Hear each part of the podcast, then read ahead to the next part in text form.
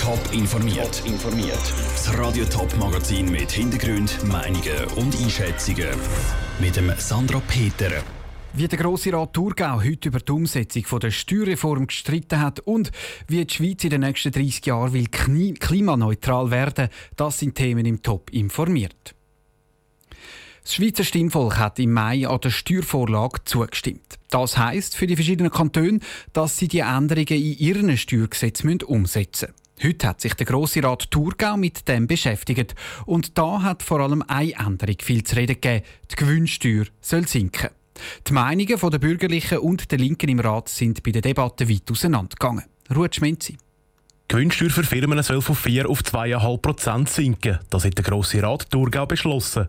Mit dem sollen die Firmen im Kanton bleiben und auch neu können angeschaut werden. So werden die Arbeitsplätze gesichert und die Leute im Kanton Thurgau behalten werden, findet die SP. Aber sie glaubt auch, dass die Steuerausfälle von über 60 Millionen Franken viel zu hoch sind. Die SP hat darum mit einem Vorstoß die Gewinnsteuer nur auf 3,5 Prozent senken Sonst muss die Bevölkerung bald mehr Steuern zahlen, ist Nina Schläfli überzeugt. Mit den 2,5 Prozent gehen über 60 Millionen Franken Steuergelder verloren.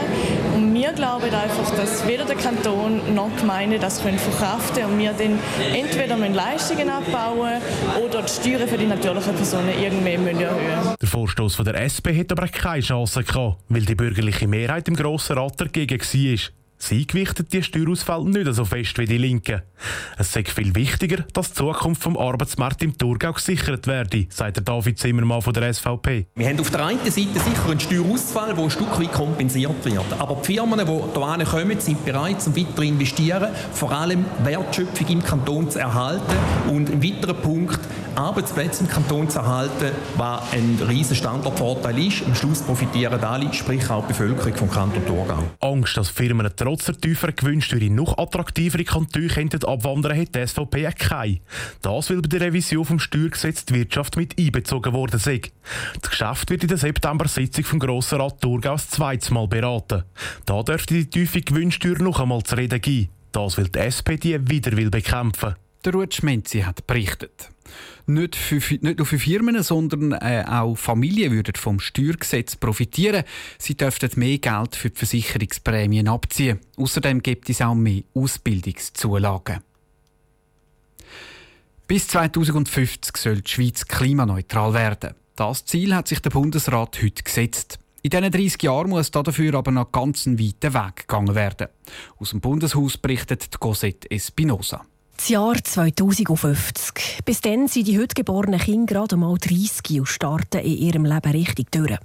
Damit sie das in einer Welt machen können, die unserer aktuellen ähnlich ist oder vielleicht sogar noch besser, muss einiges gehen.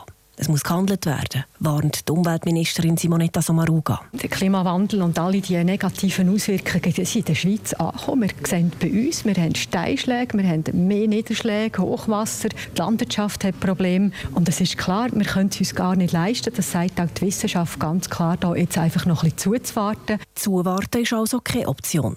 Wie genau dass es der Schweiz soll gelingen bis ins 2050 klimaneutral zu werden, ist noch nicht ganz klar.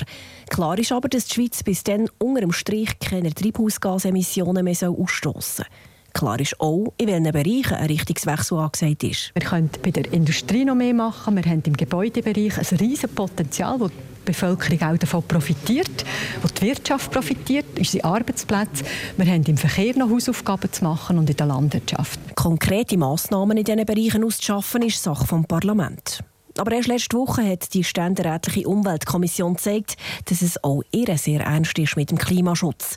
Sie schlägt Massnahmen vor, wie beispielsweise eine CO2-Abgabe auf Flugbillets.